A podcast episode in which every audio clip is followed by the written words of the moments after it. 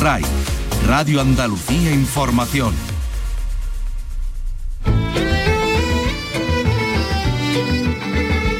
En RAI, Andalucía es cultura. Con Antonio Catón. ¿Qué tal? Buenas tardes. La actriz Mara Gil ha recibido hoy el premio Talento que Canal Sur otorga en el Festival de Cine de Málaga. Eduardo Ramos, buenas tardes. Hola, ¿qué tal? Muy buenas tardes. Con este galardón se reconoce la labor de artistas andaluces en el ámbito del séptimo arte. La actriz Mara Gil consigue este reconocimiento en un año excepcionalmente bueno para ella. Está presente en esta edición del Festival Malagueño con la película Isósteles y además ha sido galardonada con el primer Premio Carmen en Andalucía a actriz revelación por la película El Buen Patrón de Fernando León Daranoa. Y esto que suena es El Oripandó. El fuego encendido de un sol que no mira. José Merced, buenas tardes. Hola, buenas tardes. A ver, en pocas palabras, ¿qué es o cómo definirías el Oripandó? Yo el oripandó, en calor es el sol, es el nuevo día, ¿no? Y para mí el oripandó, mm, no quiero que suene presentuoso por mi parte, pero no me gusta que le digan que es un disco, yo creo que es una obra desde que empieza hasta que termina. Pues ahora vamos a hablar con José Merced. Hoy es el Día de la Poesía y hoy se han presentado las jornadas de letras en Sevilla. En esta ocasión se va a debatir sobre monarquía y república. Vic Román, buenas tardes. Hola, buenas tardes. El ciclo coordinado por Arturo Pérez Reverte y Jesús Vigorra vuelve este mes de marzo con monarquía o república, un debate de tres siglos. Vamos a escuchar a personalidades como el historiador Juan Pablo Fusi, Santiago Muñoz Machado o Ignacio Peiró, pero también eh, se escucharán en estas jornadas voces de la política como Alfonso Guerra, Teresa Rodríguez o Cayetana Álvarez de Toledo. Pues hablaremos con Jesús Vigorra, esto y mucho más en un programa que hacemos en esta ocasión desde Málaga porque eh, estamos preparando un programa especial este martes con motivo del Festival de Cine en Español. Vamos a estar en directo desde la Plaza de la Merced en el día, el día de mañana. Bueno, comenzamos con la realización de Ángel Rodríguez, produce Ray Angosto. Andalucía es cultura con Antonio Catoni.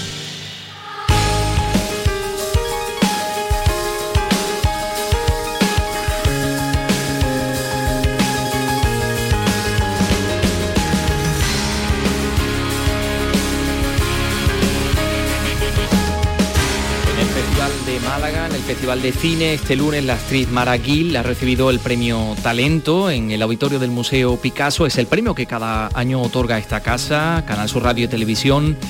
Un galardón que reconoce la labor de artistas andaluces en el ámbito del séptimo arte. Ahí ha estado el director, director de, de Canal Sur Radio y Televisión, Juan de Mellado, que ha entregado este premio y también ha estado nuestro compañero infatigable Eduardo Ramos. Eduardo, cuéntanos. Y Manuel Uribe presenta en el Festival de Málaga Llegaron de Noche, donde se revive uno de tantos momentos de violencia que sufrió El Salvador hace 30 años con motivo de su guerra civil. Allí fueron asesinados seis jesuitas españoles durante esta contienda. Escuchamos al director de la película, Imanol Uribe, y a los actores Carmelo Gómez y Juana Acosta. Bueno, vamos a escuchar eh, posteriormente esa información que eh, tiene que ver con la película Llegaron de Noche, que es una de las películas que se va a proyectar este lunes. Tres películas en total dentro de la sección oficial a concurso del Festival de Cine de Málaga.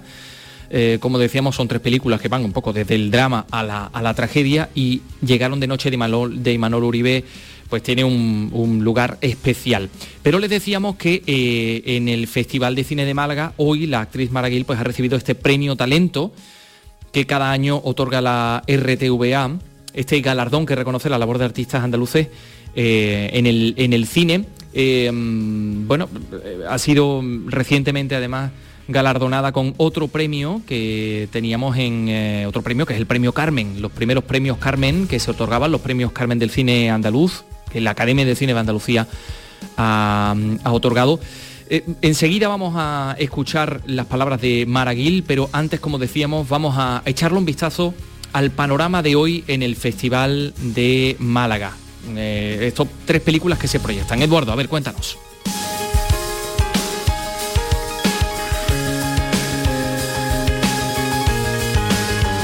Manuel presenta en el Festival de Málaga Llegaron de Noche, donde se revive uno de tantos momentos de violencia que sufrió El Salvador hace 30 años con motivo de su guerra civil. Allí fueron asesinados seis jesuitas españoles durante esta contienda.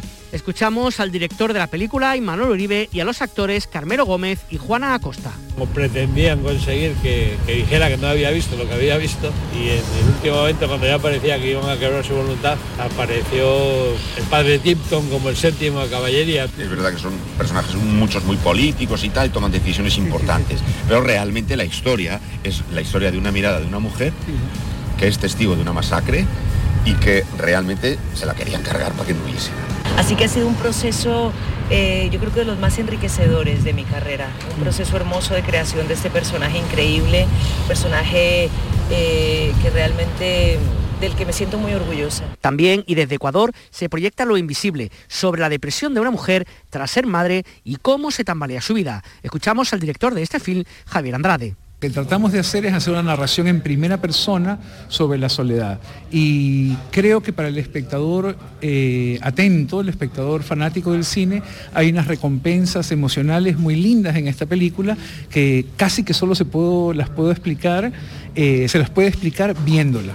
También en la sección oficial a concurso podremos verse a Mae, donde una madre lucha por buscar el cuerpo sin vida de su hijo asesinado por la policía para poder enterrarlo. En paralelo, en la sección de documentales, dos a concurso este lunes. Uno sobre la expulsión de la población humilde de Oporto en los últimos 15 años y otro sobre exiliados españoles en Francia desplazados por la guerra civil en nuestro país.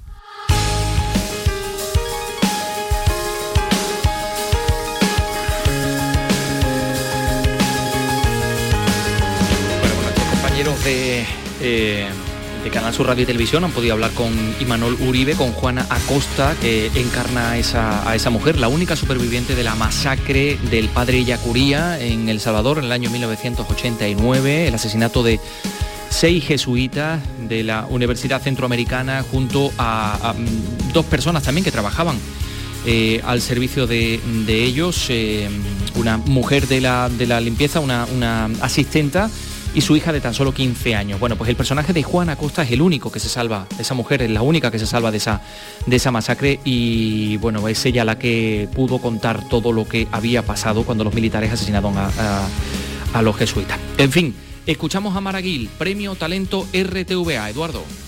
La actriz ha conseguido este reconocimiento en un año muy bueno para ella, está presente en el Festival de Málaga y además ha sido galardonada con el primer Premio Carmen en Andalucía a Actriz Revelación por la película El Buen Patrón de Fernando León Daranoa.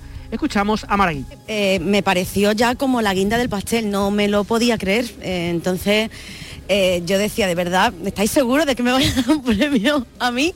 Porque no terminas nunca de, de creértelo. Parece que que siempre estamos ahí luchando con, una personita que tenemos dentro que nos dice que no, que esto no te está pasando a ti.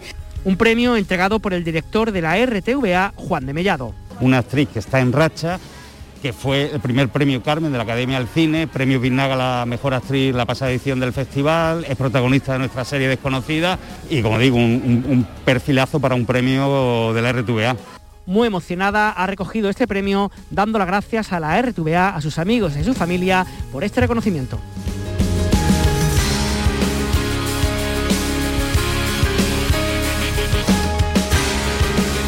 Andalucía es cultura con Antonio Catoni. Y noche rugía el fuego encendido de un sol que no mira del cielo el desprecio de un fin que avecina, la siembra y la ruina de un Dios que no afina. Duelo y enjambre de espina, cruzando el umbral de la puerta encendida, haciendo del aire una amarga salida, regando de nardo la calle sin vida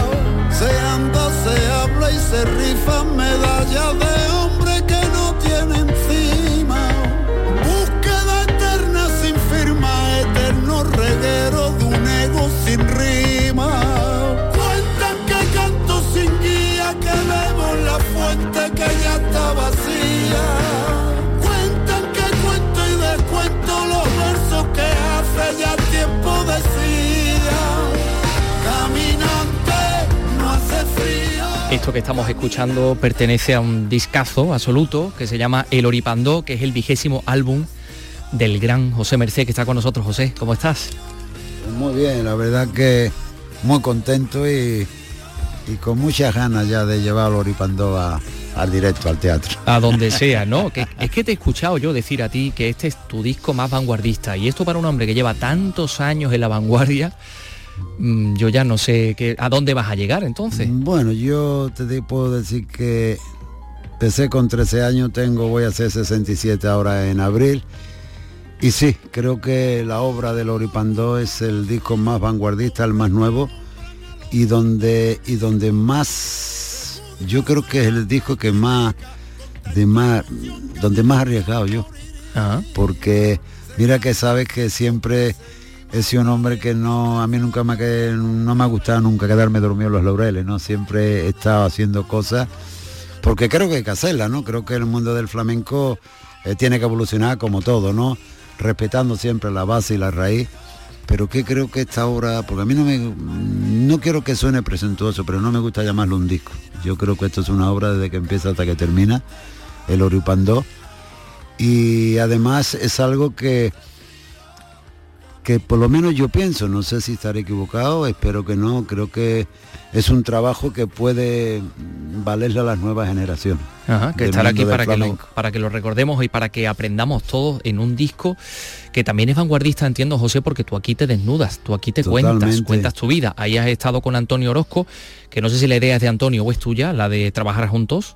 La idea es mía tuya. y bendita sea la hora en que se me ocurrió, ¿no? Bueno, yo te voy a contar cómo surge esto, porque cuando las cosas surgen, verdad, verdad que parece que salen las cosas más calentitas y mejor, ¿no? El Oripando surge porque estamos grabando la voz. Y bueno, yo tenía ganas ya de hacer algo, ¿no? De hacer, de hacer un trabajo nuevo, de hacer. Yo andaba por ahí dentro, pero yo no sabría explicarlo en un papel, ¿no? Pero sí ha hablado. Entonces yo le digo, Antonio, digo, me gustaría trabajar contigo. Tengo, estoy rondando ahí, llevo tiempo dándole vuelta. Y creo que el único que puede hacerlo eres tú. Bueno, pues él se me quedó así mirando y se fue. Al otro día volvemos a grabar la voz otra vez y se viene muy tímido para mí, un poquito de voz y dice, maestro, lo que usted me dijo ayer de verdad. Pero se lo creía. No, se lo creía, claro. Me quedo mirándolo, digo, sí, Antonio, de verdad, digo que creo que tú eres el único que puede sacarme lo que yo quiero explicarte, ¿no? Yo quiero hacer esto y llevo tiempo detrás de esto. Bueno, pues a partir de ahí ya Antonio vio que era de verdad, que no estaba vacilando con él ni nada, y empezamos a trabajar, ¿no? Ya vino la pandemia, pero el caso es que con la pandemia todos hemos seguido trabajando, hablando, porque todo esto ha sido pues días y noches hablando, hablando, sacándome todo, mi vida, mi... Pero te, imagino tendido en el, en el, diván, ¿no? Sí, sí. Antonio tomando nota. Muchas horas, muchísimas horas, ¿no? Eh, luego no a mí solo, a mi mujer, a mis hijas, a mis nietos. que Antonio ha hablado con todo el mundo, ¿no? Para empaparse y era lo que yo quería, ¿no? Y realmente, pues, mm, es que ya va, daban las 2 a las 3 de la mañana y llamaba a mi hija, mi hija es profesora de la universidad allí en Madrid, y la llamaba a las 3 de la mañana y decía mi hija Antonio que a las 7 de la mañana tengo que levantar para irme para la universidad a dar clase. perdona, perdona, claro, Antonio eh, no sabía la hora que vivía en ese momento, estaba, él estaba pendiente nada más de, de esta producción, ¿no? Y bueno, y preguntaba a cualquier hora ya a mis nietos que tienen 15 años, y claro, como él dice, mm, yo no he puesto ahí nada más lo que tú me has contado y lo que tú has dicho, o sea, todas estas palabras son tuyas. Nada más que Antonio, pues claro, eh, lo dice de otra manera, que es tan emocionante, tan emotiva, que, que realmente mm, yo creo que, que no sé, no, no, no, yo creo que es el único que podría hacer esto. y, y ahí, José, están tus luces, están tus sombras también. Todo. Rugía el fuego encendido de un sol que no mira, del cielo el desprecio de un fin que avecina, la siembra y la ruina de un Dios que no afina. Duelo y hambre de espina. Trabajo intensísimo que yo creo que también es un trabajo que a ti te ha tenido que sanar, ¿no? Sacar adelante mucho, todo, sacar me- fuera todo esto. Me ha liberado mucho el poder sacar todo para afuera, ¿no? Y quedarme, como yo digo, más, más tranquilo, ¿no? Más, más diciendo, bueno, pues lo que quería hacer lo he hecho, ¿no? Y eso es muy importante. Yo ahora mismito, eh, después de tantísimos años en este mundo de la música, creo que es el trabajo más importante que he hecho hasta ahora, fíjate. Y lo tengo bastante claro.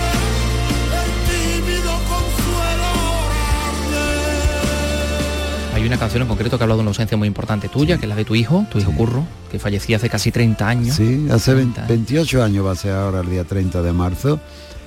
Es un tema que bueno, ya el, el título ya lo dice todo, jamás desaparece lo que nunca parte. Que eso es una frase mía, o sea que yo le... Pero yo no se lo digo así, sino yo le digo que, que eso no se olvida nunca, que eso no se va nunca, que eso siempre está ahí y que mi hijo está siempre con nosotros, o sea, que no ha partido, que no se ha ido nunca, ¿no? Mi hijo Curro sigue estando con nosotros desde que nos levantamos hasta que nos acostamos, ¿no? O sea que... Entonces de ahí viene esa letra, de ahí viene ese tema.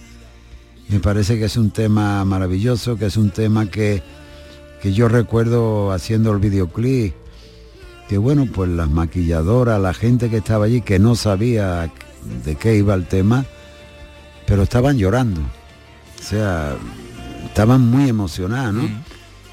Y cuando, claro, le dicen que ese tema está dedicado a mi hijo, dice, ahora lo entendemos, ¿no? Porque sin saberlo se emocionaban y, y estaban llorando. ¿verdad?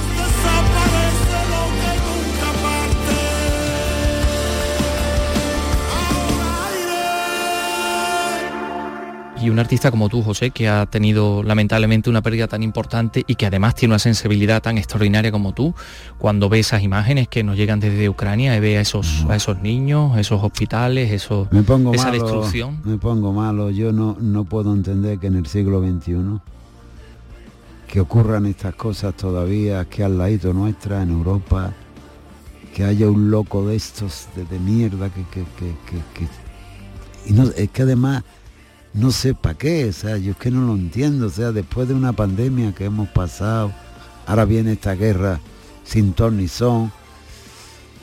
Es que eh, parece ser que, que no hemos aprendido nada de la pandemia. Yo creo que estamos peor, el ser humano, de verdad. Yo creo, este tipo es un peligro, es un peligro porque además yo no sé este hombre qué, qué es lo que puede tener en la cabeza, qué es lo que tiene pensado.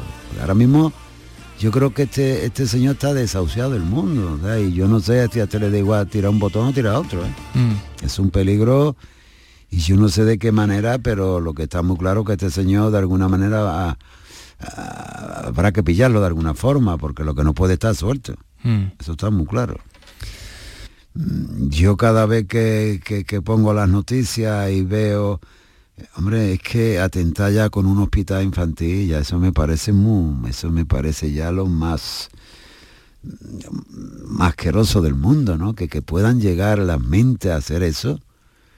El otro día había una, una mujer embarazada, tío. O sea, es que esto te quita, te quitan las ganas, de verdad. A veces eso, si te pones, te pones a pensar eso y te pones a la hora de las noticias, te pones a la hora de comer, que dejas hasta de comer, porque, porque es, un, muy, muy triste que esté ocurriendo eso. Ay, yo sigo siendo aquel.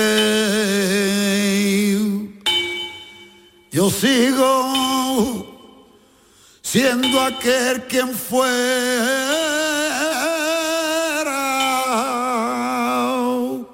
También quien yo debiera. Soy un, hombrecito oh, viejo y por mi padre yo me encontré. A ver si la música nos, por lo menos nos reconforta, ¿no? De todo esto. Yo, yo siempre lo he dicho, no ahora, sino antes de las pandemias y antes de todo, siempre he dicho que, que si la gente escuchara más música, habría menos problemas en todos los sentidos, fíjate, habría menos forma de, de- de discutir, habría menos separaciones, menos divorcio, menos de todo, de verdad. Porque, no, me parece que es una palabra muy sabia esa que, porque creo que, que, escuchar música es, es, muy hermoso y creo que, que la mente se pondría mejor.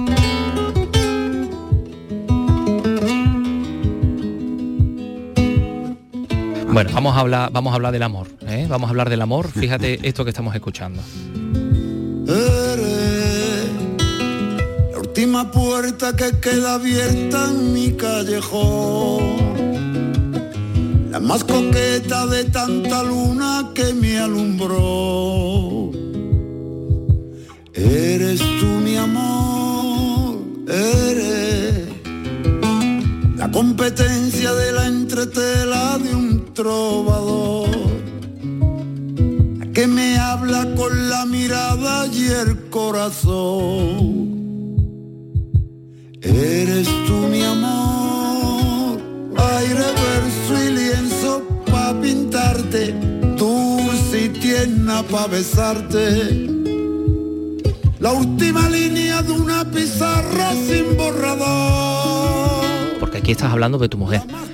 Y esto es algo precioso, ¿no? Bueno, este es un tema muy poquito para lo que ella merece. Es un tema maravilloso, pero para lo que ella merece muy poquito. 50 primavera y otras mil que yo quisiera. Tan hermosa es tu manera que para mí yo la quisiera. Nuestro amor es la certeza, la distancia fue tristeza, la barrera es todo el tiempo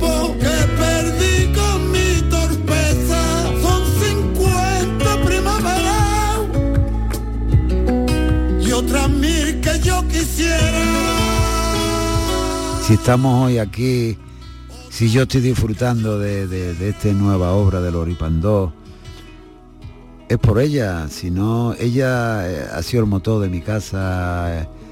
Ella cuando se nos fue mi hijo era sus pies y sus manos y ella fue la que me dijo, José, tú no sabes otra cosa que cantar, tenemos dos hijas más y hay que crearlas, vámonos. Y se vino conmigo, ¿no? Yo te digo que lo poco, mucho, todo lo que me ocurra en esta vida, eh, se lo debo a ella. Realmente es así, hay que ser sincero. Llevo cincuenta y tantos años con ella. Eh, yo me casé en el 74, teníamos 13 años cuando nos conocimos, nos casamos con 19 y de ahí esas 50 primaveras y otras mil que yo quisiera, ¿no? Porque realmente desde aquí tengo que decir, yo siempre digo que, pues no lo sé, yo está muy bien la igualdad, todo esto muy bien, toda la historia, pero siempre digo que la mujer está por encima del hombre, siempre, en todos los, en todos los, en todos los momentos. Siempre, me parece que la mujer hace una labor impresionante en la casa, fuera de la casa y en todos los sitios. Yo creo que, vamos, yo eso que se decía antiguamente del sexo débil, ¿no? No he creído nunca en eso. Eh, siempre, además, eh, sí que lo he visto desde mi madre, o sea que no, la mujer es una, una mejor no sería todo. Uh -huh. Si alguna vez saliera una presidenta del país que fuera mujer, de verdad, de verdad, ya te lo digo yo.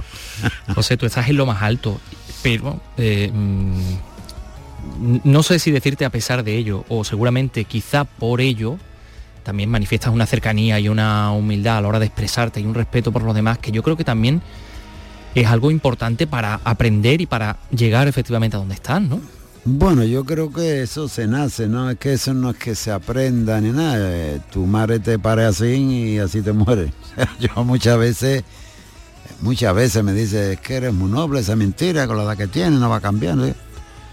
Pues no, porque yo soy como soy, mi madre, ya te digo que me parió así y así me voy a morir.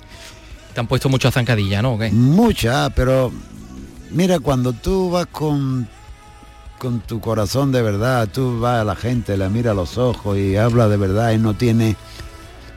A mí que eso me, me da igual, o sea, yo me quedo con todo lo positivo que, que, veo en la sociedad, que veo en el arte. La malicia no, no, es que ni la quiero. No la tengo, pero es que no la quiero. O sea, no me, no me interesa. A mí siempre he sido así, desde que empecé en esto siempre he sido así.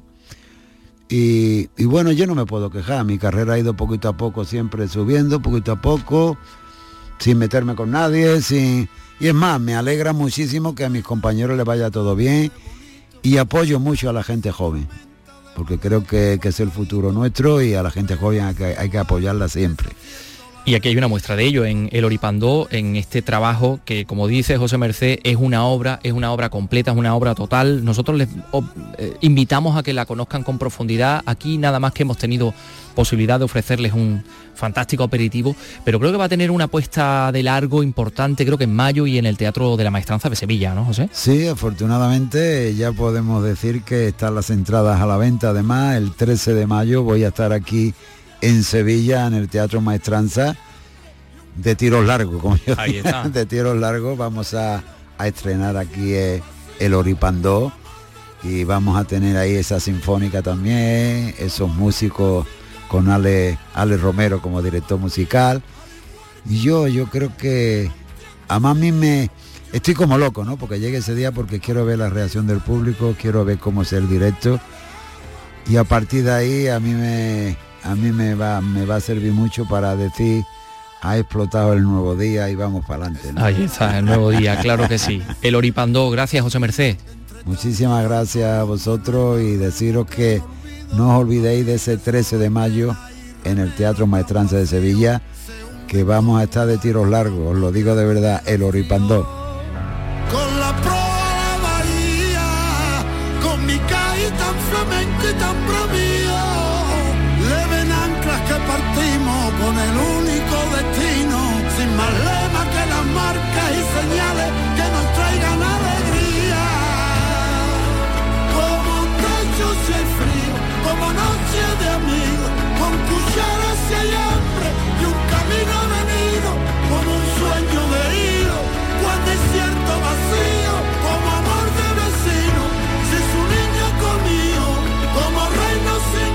Gracias José Merced, son las 3 y 27 minutos, esto es Andalucía Escultura, estamos en RAI contándoles muchas cosas, como las que vienen. Que acabamos de estrenar la primavera y hoy 21 de marzo es el Día Mundial de la Poesía, que es una jornada que, eh, en la que se busca promover la enseñanza de la, de la poesía, fomentar la tradición oral, crear también una imagen atractiva de, de la poesía, que es una vía de expresión eh, de, primer, de primer orden y restablecer el diálogo entre la poesía y la- otras manifestaciones artísticas como el teatro, como la danza, como la música, como la pintura. Así que en este día de la poesía nos regalamos un poema de María Victoria Atencia que tiene por título Muchacha. En la Biblioteca Provincial han arrancado las actividades de esta semana dedicadas a Llevas la un poesía. vaso lleno de transparencias entre inquietas manos y escurridizos dedos. Puedes cantar el cielo, el amor, las estrellas. Todo nacerá de nuevo de tus labios hermosos. Descubrirás en sueños la vida que te acosa tan dulcemente mansa y le sonreirás. Despertarás el día menos pensado entre un mayo y un septiembre y moverá el asombro el filo de tu enagua. Revolverás entonces de un desconcierto grande el mundo que te llena. Una luz saltará en caños por tus ojos. Y seguirá a la fuente el curso de tu cuello mientras pájaros haya en vuelo por tus venas y palabras diciendo del amor en tu boca.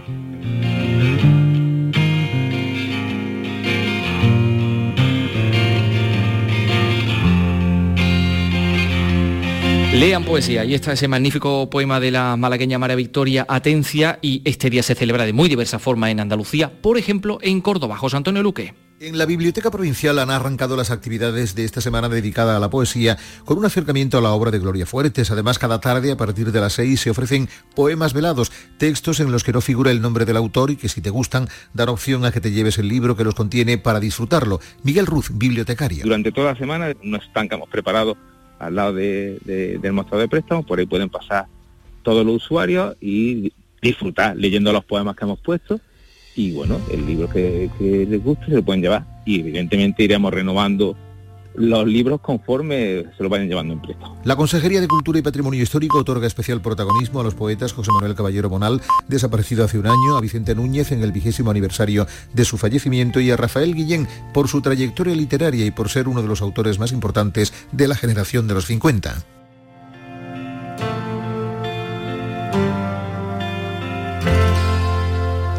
Día Mundial de la Poesía. Vicky, a ver, de Vicky Román, un, un, poeta, bueno, no sé si pedirte un poeta o pedirte un poema.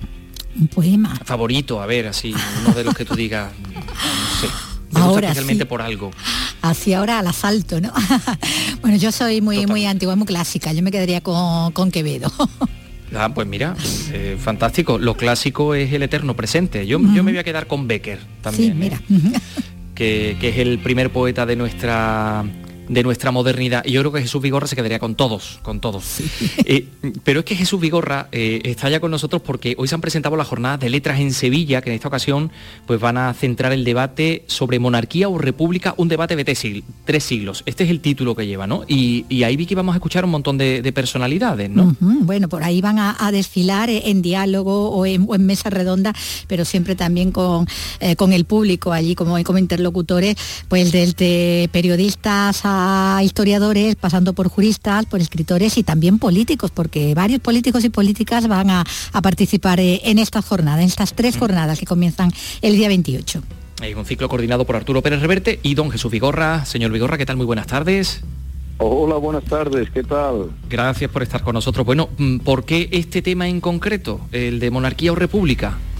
Bueno, este tema estaba, estaba previsto para tal eh, fecha como esta, pero hace dos años. O sea, este, uh -huh. este programa, no este mismo, pero ya estaba cerrado eh, para el día 25, 26, 27 de marzo del año 2020, cuando eh, nos llegó la pandemia y, y, saltó por los aires todo, ¿no? Toda la programación, nuestra vida, el calendario. Entonces luego ya vino, después de aquello, eh, que por cierto que lo abría uh -huh. precisamente ese seminario o esa jornada, después de ese verano fue cuando dio la espantada el rey emérito. Uh -huh. Y entonces uh -huh. todo fue una abundancia de todo. Y me dijo, mi querido Arturo, amigo, me dijo, este tema ya nos lo han... no diré la palabra que dijo. Te lo han machacado no, ya para... Este tema ya no, no, nos lo han empobrecido, este tema ya está debatido, ya está debatido, uh -huh. ya está debatido. Y, y, entonces, bueno, dijo también, nos han emputecido el tema. Esa fue su palabra. Entonces, lo aparcamos. Uh -huh. Después de aquello hicimos lo de toros y tal, pero um, un día viéndonos, oye, qué pena que aquello se quedara atrás. No, no, esto tiene todavía vigencia, si nadie Ay. habla de esto. Sí, sí, claro. sí, no se atreve nadie a plantearlo de monarquía o república como uh -huh. debate. ¿eh? Sí, sí. Y entonces dijimos, pues esto tiene vigencia, vamos a con él. Y así llegamos al próximo lunes, mmm, lunes que viene, que será cuando inauguremos con el historiador Juan Pablo Fusi, y, y ahí empezará todo. Uh -huh. Uh -huh. Bueno, en esa primera jornada va a estar también la, la autora de ese libro, Mi Rey Caído, ¿no? Eh, sí. Va a estar también eh, en conversación además con, con Alfonso Guerra y eh, en esta, en, como decimos, en esa primera sección en la que después también a, a dos bandas, digamos, en diálogo, estarás tú también con, eh, con Teresa Rodríguez, la portavoz de Adelante Andalucía, y Arturo Reverte con la diputada del Partido Popular, Cayetana Álvarez de Toledo, ¿no? Es sí, un programa. Sí, sí, sí. Las dos juntas, también las ponía las dos juntas luego, ¿no? Sí, porque primero habla Teresa, luego uh -huh. hablará mm, Cayetana y luego abre, abrimos que en, en, esta, desde que empezamos, es muy importante la participación del público. Sí. Y entonces, y hasta ahora nos ha ido muy bien, con preguntas, ¿eh? uh -huh. sermones no. Y entonces ahí, eh, tanto Teresa como Cayetana, los dos juntitas en el escenario, pues responderán las preguntas del público y el público podrá preguntar lo que quiera. Me gustaría llamar la atención sobre, eh, bueno, Juan Pablo Fusi, porque es un, uno de los grandes, más grandes historiadores que tenemos vivos en este país. Y luego, Lorenz Hebré, uh -huh. que decía Vicky, Lorenz Hebré es una enamorada, es hija, ella escribió un libro hace unos años, en anagrama fantástico, que era hija de revolucionarios. Uh -huh. Ella es hija del famoso filósofo Regis Debré, y este filósofo tenía mucha amistad con Alfonso Guerra y con toda la época aquella de la transición. Ella es una eh, periodista y escritora fascinada por la transición española, fascinada, amiga de Alfonso Guerra, y también hizo un documental sobre el rey Juan Carlos, muy interesante, que pagó la televisión francesa y la televisión española, pero que luego no emitió televisión española. Si bien ahora en esta época de, de pandemia lo ha emitido una vez, según me ha dicho ella, un documental. Y ahora ha escrito Mi Rey Caído, que se va a publicar en España el día 7 de abril, pero que aquí va a estar ya a la venta en Sevilla, van a traer libros con ocasión de, de su presencia aquí. Donde Bueno, y Jesús, ella... hay, Un adelanto. más nombres, ¿no? Ahí está Santiago Muñoz Machado, Ignacio Peró, el director del Instituto Cervantes de, de Londres, ha hablado de los políticos. ¿Tú crees que nos vamos a llegar, al- nos vamos a llevar alguna sorpresa con respecto a su pensamiento o van a mm, reafirmarse en lo que parece o pensamos que cada uno de ellos piensan acerca de Dices este tú que cuáles son unos y otros, ¿no? Sí. bueno, Porque- no, no. No creo que nos La- la- sorprenda. la idea es debatir, o sea, poner eh, sobre la mesa y ante la gente, pues, ¿por qué? Como, como dice Sergio Vila San Juan, que es el director de, de, jefe de cultura, además eh, heredero de periodista, él lo afirma catalán, además catalán, catalán, eh, con- no con ocho apellidos, sino con 19 apellidos. Y él escribió un librito hace un par de años que se llamaba ¿Por qué soy monárquico? y lo cuenta. Y, y ese lo vamos a va a estar con eh, con eh, Juan Carlos Monedero, ¿no? espera, eh, El no me sale día. ahora eh, Ignacio mm, Peiró. Peiró, Ignacio Peró, sí. Y Juan Carlos Monedero. que es catalán, catalán, catalán también, pero que es, él se declara monárquico y, y manifiesta su su, posición y por qué, ¿no? Aparte de un escritor de extraordinario también, por cierto. Sí, sí, sí. ¿Tú leíste bien, Ignacio? ¿Leíste ya sentarás cabeza? Eh, no, no, ya sentarás cabeza no. El último es el que tengo del diccionario, el diccionario de eh, del Pompa y Circunstancia, que, que es fantástico. Y, fantástico. y lo hemos entrevistado también en este en este programa. Bueno, un, Pues, un montón de cosas que van a pasar a partir del a- lunes. se- Cuando puedas echarle mano a Ya sentarás cabeza de Ignacio Peiró, que es también extraordinario. Y Pues luego viene una chica, bueno, joven periodista, bueno, joven, eh, joven, sí, la juventud hoy se alarga mucho. Ana Romero, que yo tengo muchísimo interés en traerla, porque esta, esta periodista es de Chiclana. Y esta periodista, Ana Romero, una periodista rigurosa, buena, escribió dos libros, uno que se llama eh, Final de Partida, que era la claudicación de Juan Carlos cuando él presenta eh, pues, la dica, y otro que se llama El Rey ante el espejo cuando toma posesión, o- hasta la toma de posesión del rey Felipe VI. Y ella es la que le hace la primera entrevista, que fueron dos, a Corina eh, Larson. En- Es la primera que habla con ella así de periodista o española, que las publica el mundo a doble página dos días. Y ella tiene dos libros extraordinarios que luego se los secuestró la esfera. Aquí van a venir esos libros, estos que te estoy nombrando, que Por son que- fantásticos. Que va a haber adelantos editoriales aquí. Mm. Perdón. Que va a haber adelantos editoriales incluso en esta jornada, como estás contando. Sí, Mm. pero, pero antes, cuando, antes de que Villarejo saliera lo, lo que salió de Villarejo, mucho antes de eso, ella en su libro, en ese de El Rey ante el espejo, ya cuenta, eh, que a mí me asombró, ella ya habla de Villarejo del personaje del bicho que es. Es decir, ya lo cuenta ahí.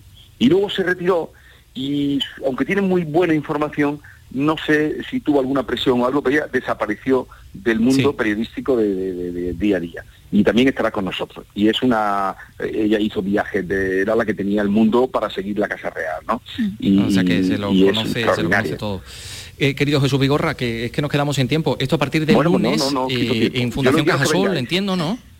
¿Eh? Perdón, sí, en la Fundación Cajasol, en el patio. Fundación Era Cajasol. muy bonito. No, bueno, un sitio fantástico. Este sexto, sexto ciclo ya de letras en Sevilla en esta ocasión, Y Monarquía República, un debate de tres ¿eh? siglos. Sí, eh, entrada Bueno. libre. Bueno, no hemos dicho, ah, sí hemos dicho lo de Cayetana. Y luego Sí, sí. Alfonso Guerra, Ana Pastor, Sí. la, la que fue presidenta del Mm. Congreso y ministra. Y- y la- un montón de otra gente es- extraordinaria. Es vicepresidenta que será eh, Carmen Calvo. Toda la información la tienen ustedes en internet. Jesús Vigorra, muchas gracias. Enhorabuena, te la damos Un ya abrazo. antes de que empiece todo. Un abrazo. Gracias. adiós. Bueno, jornadas monarquía o república, un debate de tres siglos. Hoy lunes, por cierto, ya que estamos hablando de libros, sale a la venta un libro que se llama El secreto de Zenobia, que es el primer ejemplar ilustrado publicado en España para los más pequeños sobre la historia de Zenobia Camprubí, la mujer de- del moquereño Juan Ramón Jiménez, ¿no? Mm, secretos y además muy interesantes de una figura que se mantuvo a la sombra, pero que es, es fundamental. Sebastián Forero, Huelva, cuéntanos. El objetivo de esta publicación es acercar la figura de Zenobia Camprubí a los niños que quieran conocerle a la ilustradora y diseñadora de este ejemplar es Patricia Fidalgo y nos ha contado esto. cuando vas descubriendo eh, mujeres que, aportaron tanto y que igual pues no se le dio el lugar o la fama que, merecían.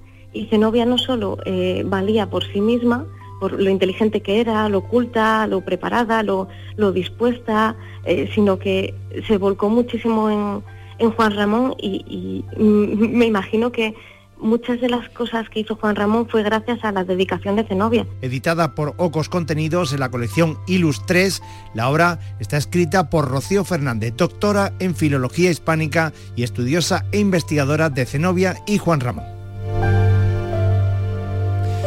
Sebastián Forero. Bueno, les hablaremos de una exposición inaugurada en el Archivo Histórico Provincial de Córdoba sobre, sobre intervenciones arqueológicas en distintos castillos, pero, pero antes queríamos que ustedes conocieran una experiencia que ha sido realmente hermosa y así nos lo han contado nuestros compañeros. Una asociación que, de tipo patrimonial de Casas Palacio de Sevilla ha organizado una serie de visitas, visitas especiales a niños de zonas desfavorecidas de la ciudad a estas casas palacio, ¿no? Y es una iniciativa que cuenta con la colaboración de una fundación, La Caixa, eh, y una de ellas se ha desarrollado en el Palacio de las Dueñas, en la Casa de las Dueñas, que pertenece a la Fundación Casa de Alba, donde se encuentra Jerónimo Mingorance. Jerónimo, buenas tardes. Antonio, buenas tardes. El Palacio de las Dueñas acoge, junto a otros palacios de Sevilla, acogen una iniciativa de la Asociación de Casas Palacio de la ciudad para traer a niños de zonas desfavorecidas a, hacer eh, visitas culturales. Es una, una, iniciativa que cuenta con el apoyo económico de CaixaBank.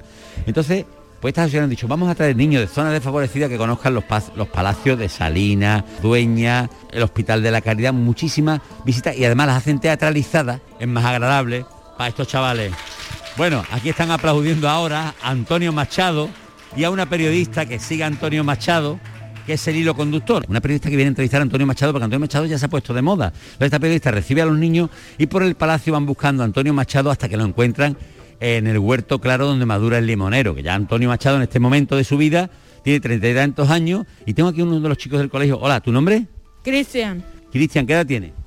Tres años. ¿Qué es lo que más te ha gustado? La pintura, lo más de todo me ha gustado y toda la verdad.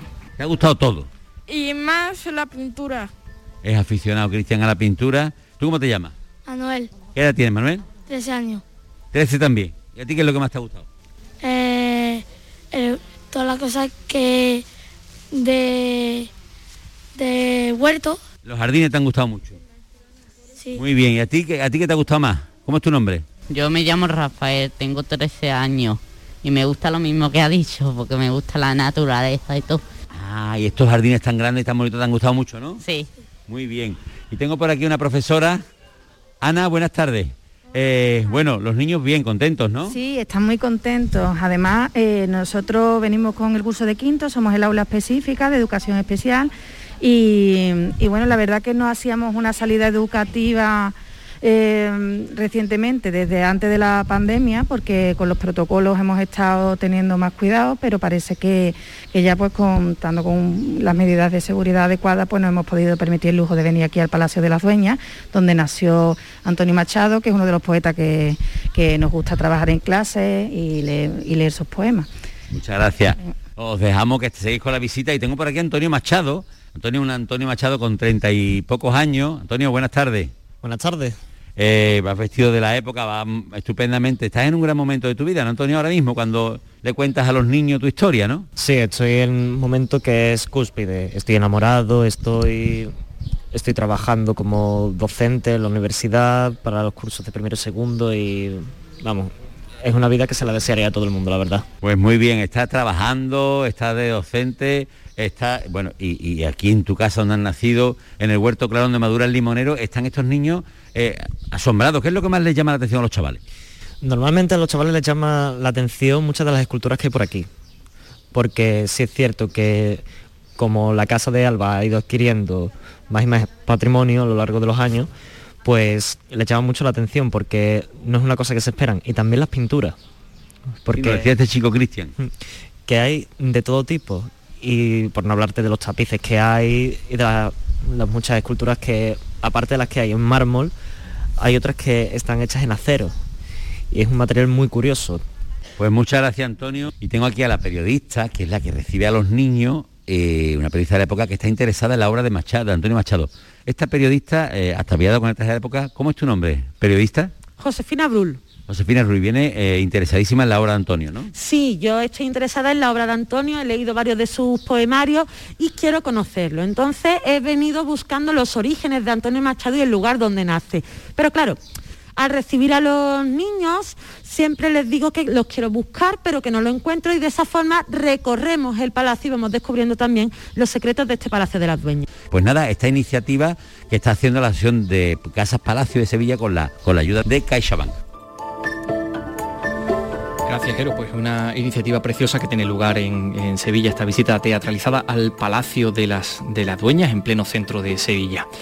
Pues hoy que estamos mm, tan marcados también en este programa por, por el cine, porque estamos inmersos en el Festival de, Málaga, pues eh, también les tenemos que contar que ustedes pueden ver y disfrutar del cine sin salir de casa únicamente poniendo la tele, poniendo nuestra televisión, Andalucía Televisión. Hoy tenemos un peliculón en cine clásico.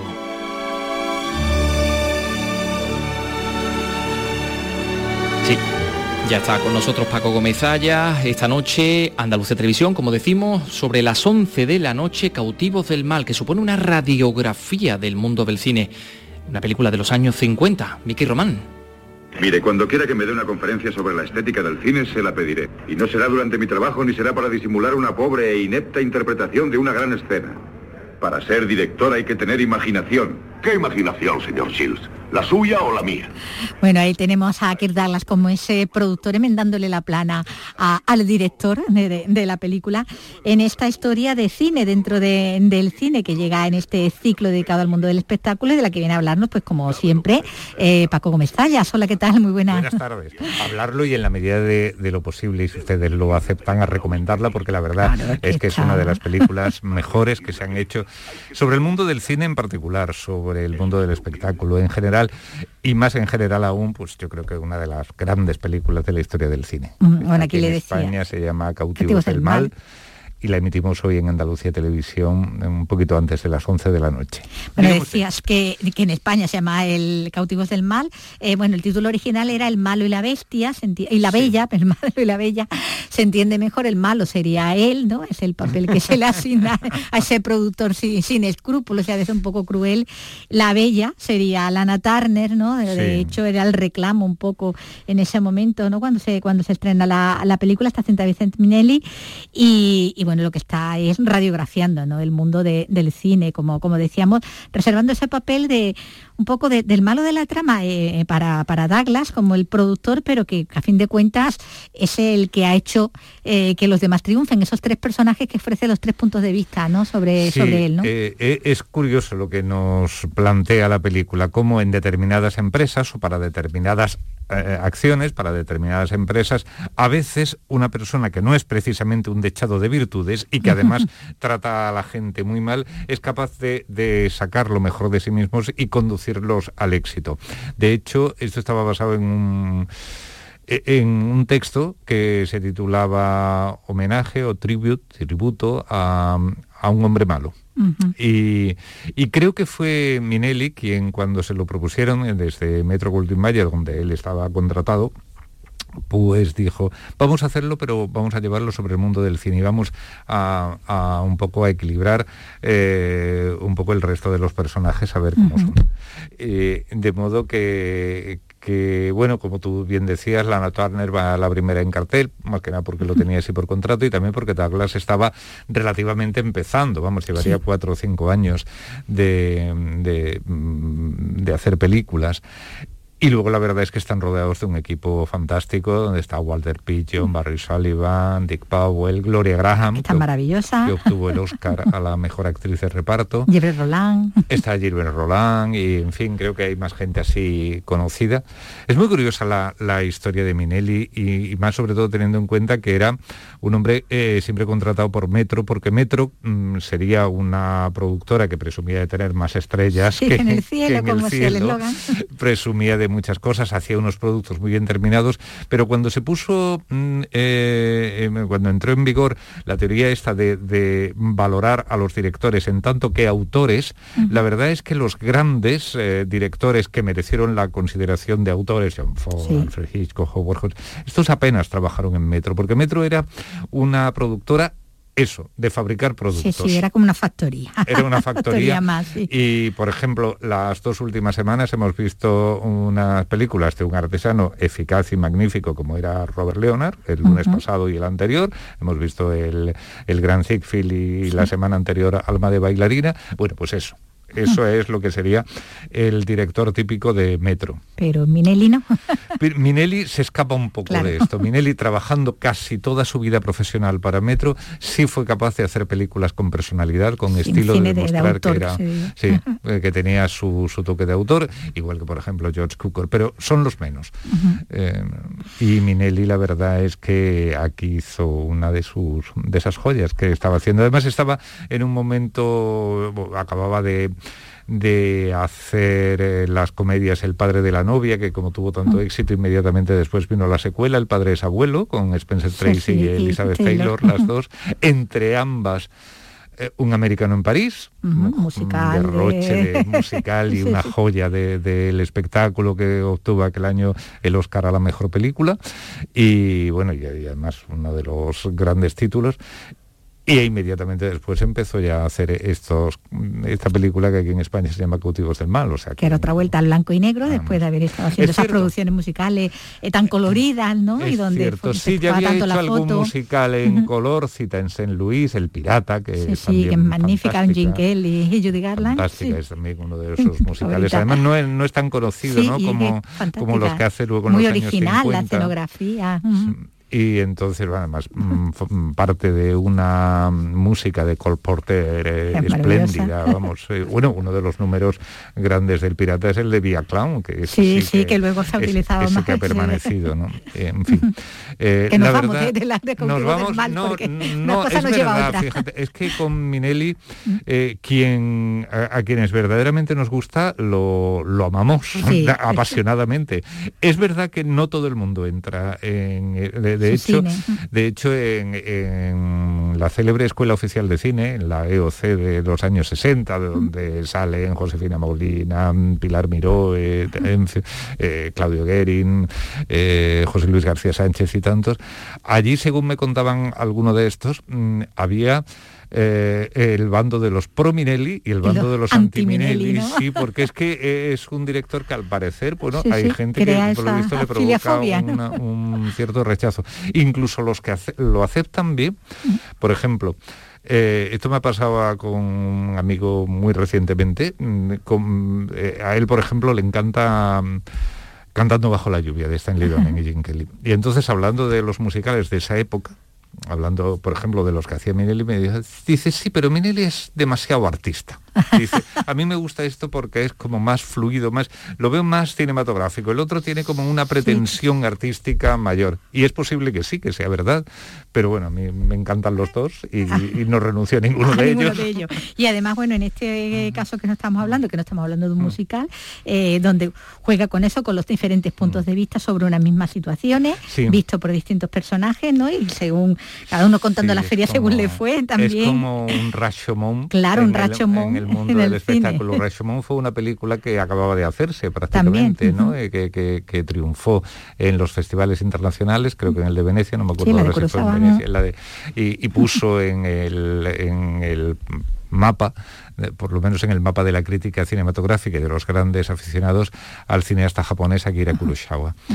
Y, pero la verdad es que prácticamente simultánea con Rashomon debió de ser Eva al desnudo de Sí, que Mankiewicz, también hacía lo mismo. que hacía lo mismo. Bueno, y volviendo a los musicales, las, las Girls también. Las Girls, que también las Girls ya es posterior, ya en sí, la segunda mitad de los años 50, pero sí. Eh, Y lo que eh, es también muy curioso ahora que digo cantando bajo la lluvia es que en este periodo, en estos comienzos de los años 50, hay una serie de películas eh, El crepúsculo de los dioses, título original Sunset Boulevard, la actriz con Bette Davis, eh, esta de mm, Cautivos Sí. del Mal, La la que he citado, Cantando cine. bajo la Mm. lluvia, sí que es que de pronto el mundo del cine se convierte como en tema de, de películas, ¿no? de asuntos o de argumentos de película. Es muy curioso porque además generalmente eh, los productores rehuyen esta cuestión porque no suele dar demasiado dinero. Y, y y que el que sea más, el, bueno, que se ponga además el foco en la figura del productor, también Sí. eso también era una anomalía, porque casi siempre era o un director, una actriz, un actor, también pero verdad. que fuera el productor, que bueno, que tiene también un poco de, de Van Layton, ¿no? También eh, el, produc- el productor de la, Sí. de la Mujer Pantera y demás, bueno, por lo menos es una de las primeras películas que tiene el protagonista. Eh, mm, tiene algo de Val Newton. Algunos, no sé si, si verdaderamente el personaje de, de Kirk Douglas o el que hace Barry Sullivan Del director. o, o incluso Walter Pigeon, que es verdaderamente el otro El que productor, pone el el, que, dinero. el que sí verdaderamente... mm. Eh, también a veces se ha hablado de David Selznick, el, el artífice o el productor de lo que el viento se llevó, como Sí, bueno, hay de una mezcla de, muchos productores en, en la figura de este difícil, productor. Es claro. difícil, como es muy difícil también saber si verdaderamente eh, el tema de la estrella, de esta mujer que es hija de cómicos y que está completamente alcoholizada antes de y que eh, antes de, de lanzarla al estrellato y que precisamente los esfuerzos de este productor, a pesar de lo malo que Sí, es, que- que- lo consiguen verdaderamente alejarla de la bebida y darle un futuro como, como estrella de cine. Posiblemente algún Barrymore Barrymore se, Sí, se- se- pueda sentir sí porque También. tenían una cierta tendencia Sí, sí, sí, el- los Barrymore en, en general, ¿no? Era algo, parece que, que hereditario, ¿no? tenían una cierta tendencia sí. a pasarse mucho Sí, antes sí. De, de actuar pero bueno Bueno, pues hay mucho, ¿no? Que mucho por descubrir si no se ha visto esta película, hay mucho por disfrutar, sí, ya la, la que hemos la visto en muchas ocasiones. del guionista con Sí, su sí, pipa, con y eso pipa, recuerda sí, a sí. Mankiewicz del que antes hablábamos con motivo de, de Siempre con su máquina de escribir ahí. Em, bueno, es posible que sí, que haya esa inspiración, pero independientemente de que recuerden o no recuerden, y si alguien no sabe quiénes son estos directores, eh, va a pasar un rato ahí es estupendo viendo la película, porque la película es que está llena de, de detalles y tiene un De sentido muy del ritmo. Bueno, de bueno, humor cuando también, ese bueno, momento en el que están ejemplo, preparando a la mujer pantera con los disfraces, ¿no? cuando esta mujer a la que apenas si nadie mm, daba un duro por ella, la, la protagonista, Sí, sí, la convierte en estrella. se convierte verdaderamente y es capaz ella de sostener la actuación, la, la secuencia y la cámara gira a todo el equipo técnico y el equipo técnico está absolutamente arrobado, Absorto. maravillado y al final eh, prorrumpen creo en un aplauso. Hay, hay momentos verdaderamente muy eh, emocionante. eh, espectaculares. eh. Bueno, es que es historia del cine esta, esta película, eh, está Cautivos del Mal, el malo y la, y la bella, que juega un poco con lo de la bella y la bestia, ¿no? Y que, bueno, pues muestra los entresijos, como decimos, de- del séptimo arte en aquellos años. Estamos hablando también de, lo- de los años 50, ¿no? Sí, sí, De esto cuando- es... mm, que cuando esto se ambienta. por el Ujú. 51, sí, la película del se rodó. 52, sí. Es el cine de el, el- el Hollywood de, lo- de los años 50. Aquí eh, retratado por Vincent Minelli. Bueno, pues mañana no, hoy es lunes, el miércoles, el miércoles vienes otra vez, ¿no? Con otra El película miércoles también, volveré. sí, con los de los represaliados de la Casa de Brujas. Bueno, bien. pues el miércoles hablamos. Hasta Gracias. luego. En RAI, Andalucía es cultura.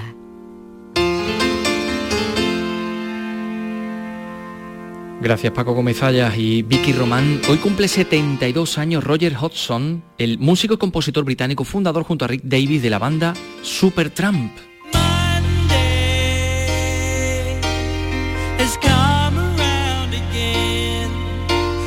the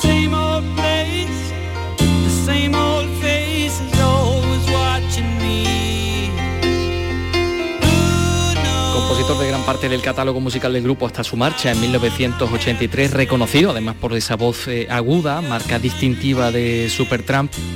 Pues tras abandonar la, la banda a principios de los 80 inició una carrera en solitario con la publicación de tres álbumes de estudio hasta la fecha. Sus últimas referencias profesionales datan de hace 10 años, en 2012, cuando comenzó una gira Breakfast in America Tour en Sudamérica y pasó por un montón de, países. Y en el año 12 fue nombrado Caballero de la Orden de las Artes y las Letras por el Ministerio de Cultura en Francia en reconocimiento a su contribución al mundo del arte. Pues con su música nos vamos, mañana regresamos, recordamos en directo a partir de las 3 en la Plaza de la Merced de Málaga, Festival de Cine, Festival de Málaga. Hasta mañana, adiós.